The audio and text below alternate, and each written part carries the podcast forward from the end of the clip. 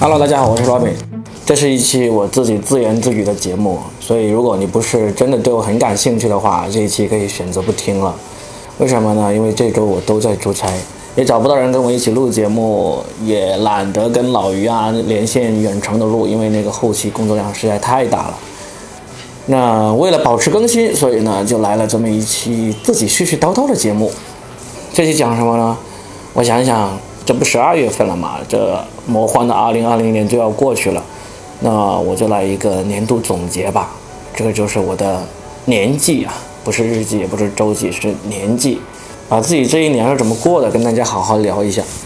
今年真的是非常魔幻的一年。其实这个年度总结，喜马拉雅也找我来做了。我上星期已经跟另外几个脱口秀演员专门录了一期，但是那一期需要比较多的时间来进行这个剪辑，所以呢，也不知道什么时候能够剪出来。为了保持更新，我就先讲一讲自己作为一个脱口秀演员、一个喜剧从业者这一年都是怎么过的。首先是在疫情来之前，毫无疑问，所有的脱口秀演员、所有的喜剧工作者都觉得哇，大年来了。今年大家要大干一场，各种各样的计划都排得满满的。例如行内的龙头老大效果文化，他们就一直把这个全球巡演都给排得满满的，什么去日本啊、去澳洲啊、去美国，所有的演出都已经排好了。而我们这种个体户呢，就是也把自己的演出排得挺满的。我一月份的时候去厦门做了一场个人专场的演出，也是票全都卖完了，做得满满的。从厦门回来之后，又到游轮上面去演了一场。就总感觉今年如果还不红，还不把演出排得满满，那真是说不过去了。但是万万没想到啊，疫情就这么来了啊！我记得当时我去游轮上演完之后回来的下一周啊，然后疫情就来了。我们坐的那一条游轮呢，它是到越南去的。那一班游轮，他们在越南回来之后，好像还遇到说船上有人发高烧，然后整条船靠岸的话，那个人员都不能下岸，必须要派人上去做这个。核酸检测呀什么的，搞得还挺大阵仗的。虽然我们已经跟这条游轮的人没什么关系了，但是心里面也觉得哇，幸亏刚刚好错过了啊，为自己捏了一把汗。然后这次春节呢，其实我是在日本过的，因为举家去了日本旅行嘛，刚刚好是我们到日本的第二天，就是武汉封城的那一天了。所以我们知道这个武汉封城的消息，也是从日本知道的。我还专门做了一期节目。说我是怎么在日本一边玩一边密切关注着国内的情况，然后从日本回国之前，他去疯狂的去采购了那种口罩，专门买了个袋子去装，去超市里面扫了不少货回来，一直到今天还有一些口罩没有用完。从日本回来之后，就自然就是在家里自我隔离了。那时候没有人要求我们隔离，但是我们硬是在家里待了一个多月，没有下楼，该吃吃该喝喝啊。就有下楼倒垃圾吧，就其他都没有怎么去了。过了一个月之后，实在是忍不住了啊，偶尔还会晚上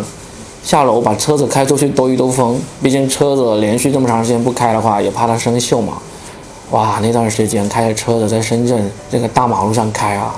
真是前所未见的场景啊！从来没有见过有这么空的街道，这么少的行人。开着车子去了一些平时都不太敢去的地方，因为平时那些街道人实在是太多了。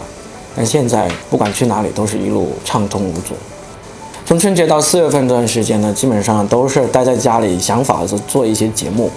那时候所有人都想着啊，我们把脱口秀演出搬到线上去吧。包括我自己啊，包括同行们啊，都想了很多直播的方法，在抖音上直播，在快手上直播，在那个 B 站直播，什么都有。然后通过音频直播的，好像倒是没有。但是，像那个上海的演员 Storm，他就连续做了好多场，呃，音频的连线直播那种，就是连线各地的脱口演员一起在这个音频上互相调侃一下啊、吹吹水啊，呼吁一下粉丝打赏啊什么之类的。当然，这些事情都是都是最终都不了了之了，就顶多就做了一段时间，就再也没有兴趣做了。这真的不是我们脱口演员擅长做的东西。但是那段时间，抖音广东的人有找到我，就是怂恿我好好的运营一下我的抖音账号，因为我们有几个脱口秀演员，其实在抖音上已经火了，就是我们都认识的小新啊、小哈呀，还有野兽啊，他们在抖音上去年下半年开始，他们上传自己的现场演出视频、开放麦视频，其实已经有几百万的粉丝了。但是疫情来了之后就没有办法做这种上传现场演出的视频了嘛。我被抖音的人怂恿了一下之后呢，就开始拍这种原创的段子，还加上一些稍微的演绎。比较搞笑的时候，抖音的那个跟我联系的人，他看到我的微信头像，其实是我女儿的微信头像。她在两岁的时候，我给她拍了一张照片，她戴着一个桃红色的那个墨镜，长的样子很可爱。然后呢，那抖音的负责人还建议我把那副墨镜给找出来，然后自己戴上，就是一个中年油腻大叔戴了一个两岁小女孩的桃红色墨镜，他觉得这个反差萌。我就信了他的邪啊！我就我就戴着这个桃红色的墨镜拍了十来条抖音的段子，呃，当然毫无意外就是完全没有回响了，完全红不起来啊！所以后来也停止更新了。但是大家要是有兴趣的话，还是可以到抖音上去看一看，我这四十多岁的大叔戴着一副两岁小女孩的桃红色墨镜是怎么演绎段子的。抖音的名字就叫做搞笑大叔 Robin。啊，基本上就是那时候想出来的一个名字，在抖音、在知乎视频、在这个 B 站，我都是叫搞笑大叔 Robin 啊。洛是洛阳的洛，宾是嘉宾的宾，你们都可以去搜一下，看一看那段时间是有多么的 desperate，就是为了有事情干，我为了保持这种创作的激情，我们脱口秀演员有多努力，你们知道吗？不过还好，那段时间知乎找了我一下，就是知乎视频，他们想要推自己的号，然后找了一堆脱口秀演员来，呃，要求他们去上传视频，我也上传了一些，知乎也给了一些流量，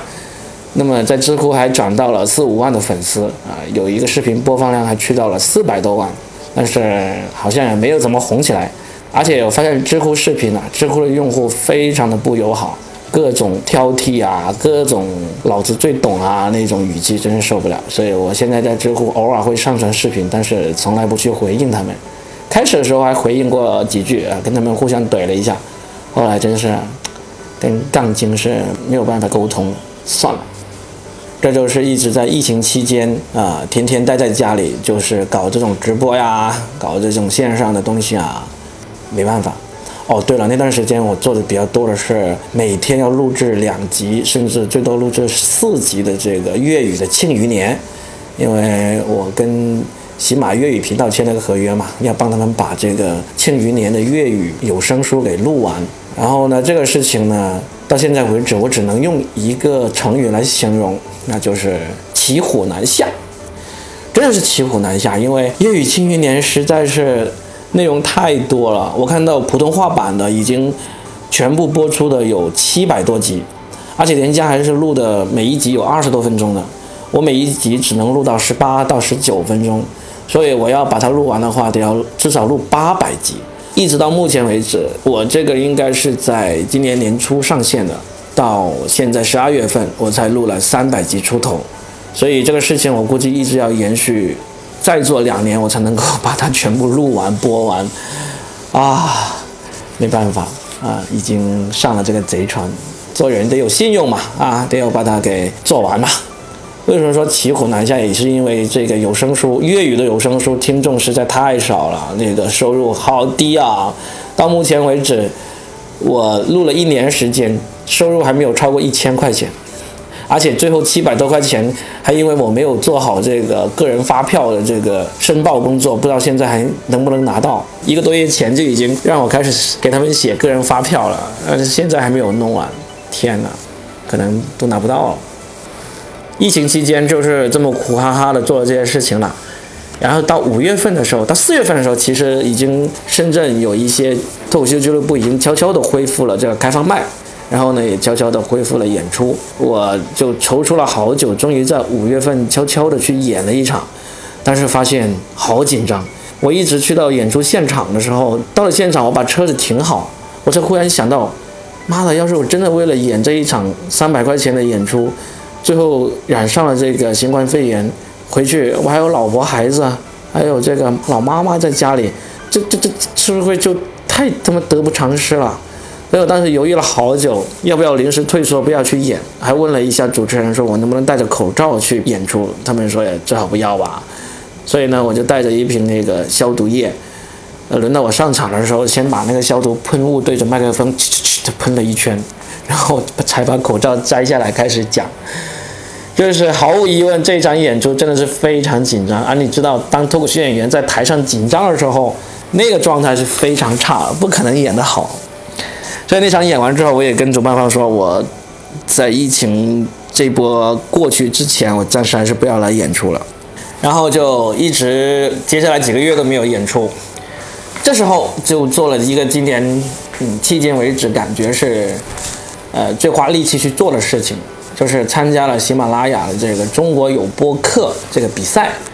啊，天天在这个节目里面去拉票啊，让各位给我投票啊，发动了所有的能够发动的人给我打榜投票，终于啊，皇天不负有心人，最后获得了这个喜马中国有播客比赛的泛娱乐赛道的第一名一等奖啊，此处应有掌声。啊。呃，之前其实已经在一期节目里面感谢过大家了，啊，当时还在节目里豪言壮语的指名道姓的感谢了几位铁粉，然后呢，还让他们给我们私信。说，呃，我和佳倩和雨辰会买我的书过来签名，以后借给他的啊，还准备好了买一大堆书签名什么之类的，结果迄今为止只有一个人私信了给我说希望要书，好吧，省点功夫也好，省点钱啊。然后后来就开始重新开始做演出了，因为到了七月份的时候，疫情已经好转，然后各地的脱口秀演出也已经如火如荼的重新开展起来了，好像票房都非常的不错，因为观众忍耐了大半年的时间没有演出嘛，一恢复演出都买票去看了。所以七月份的时候，我就去长沙做了一场个人专场。那个时间安排的也刚好是，因为我们原计划今年春节的时候是要开车回武汉一趟的，因为疫情没有回去。到七月份的时候，我就把长沙专场时间定在了我回武汉前的一周，先去长沙的白熊盒子，就公共嬉戏分子那个俱乐部那里做了一个个人专场。然后演完之后就到武汉，然后呢，在武汉也演了一场那个，演了两场。讲了十五分钟的内容，就算是把今年的演出重新开始正式做了。说回这个专场这个事情啊，其实我在疫情前的计划是今年每个月去一个不同的城市去做那个个人专场演出的。但是这个事情呢，除了疫情导致的这个计划搁置以外呢，还有一个很诡异的事情是这样子：是去年年底的时候，我跟一个同行谈好了啊，一个同行俱乐部的老板。他来跟我谈，他说：“罗比，你现在既然回到了深圳，那你也不打算做演出了，那你的专场演出我帮你搞一下好不好？”我说：“好啊，你帮我安排啊，我二零二零年就交给你了，你帮我去各个地方安排演出，反正我去演就是了，其他的卖票啊什么的都你不都帮我搞定。”然后对方就拍着胸脯答应了啊。结果呢，一月份的演出去厦门是我自己搞的，七月份的演出去长沙也是我自己搞的，那个老板呢？可能当时拍胸脯拍得太狠了，都忘了拍哪里去了。总之就再也没有跟我聊过，所以我就想算了，还是自己搞吧。所以我就从八月份就开始筹备，说我自己要不要重新做演出。这时候上海的喜剧联合国的老板 Storm 来找我，他说他想把他的触角伸到深圳、广东来，也在广东做演出，问我要不要一起搞。其实这时候我兴趣真的不是太大了，但是没想到我们的 Storm 徐风暴徐老板非常有诚意啊，不停的给我打电话，甚至说要飞到深圳来跟我彻夜长谈啊。然后我就想，好吧，既然这么有诚意，要不也是做一做吧，反正我不是打算也要做自己的演出嘛。求人不如求己啊！你自己做演出的话，爱去哪演就哪演，爱演多久就多久啊，对不对？当年 Stone 徐风暴也是因为同样的原因才开始做他的喜剧联合国的嘛，好吧，那就做。所以我们从八月八号开始就在深圳重新做了演出，在这个深圳的财富大厦做演出啊，这个时间和这个地点一听就是一个大发。八月八号财富大厦，还有比这个更好意头的演出吗？嗯。那我们就一直从八月八号开始，就每个周末都在深圳福田区的财富大厦来重新做演出了。演出的牌子就是用原来我们的豆瓣脱口秀加这个喜剧联合国这样的名义一起来做。哦，对，在那个重新做演出之前，我还做了一个事情，就是某个著名的相声演员通过经纪人找到了我，说他今年呃想要竞争上春晚，需要脱口秀演员助阵，给他写一写那个相声本子。我从来没有写过相声本子，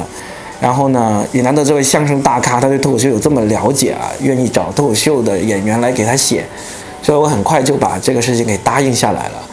所以八月的时候还去了北京一趟，关在屋子里给他写了两天的那个相声。当然，他最终能不能上春晚，好像到现在也还不知道。反正那段时间给他写完之后，他的稿子不停的改，不停的改，改到现在好像已经改了二十多版，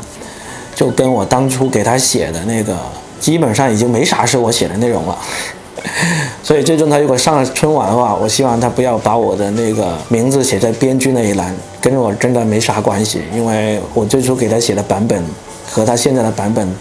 可能百分之五的内容都不到了啊！真的不好意思把名字给写上去啊！当然他应该也不会听到我这段内容了。但是如果今年春晚上有这位相声演员的相声，那如果他硬是要把我的名字给写上去，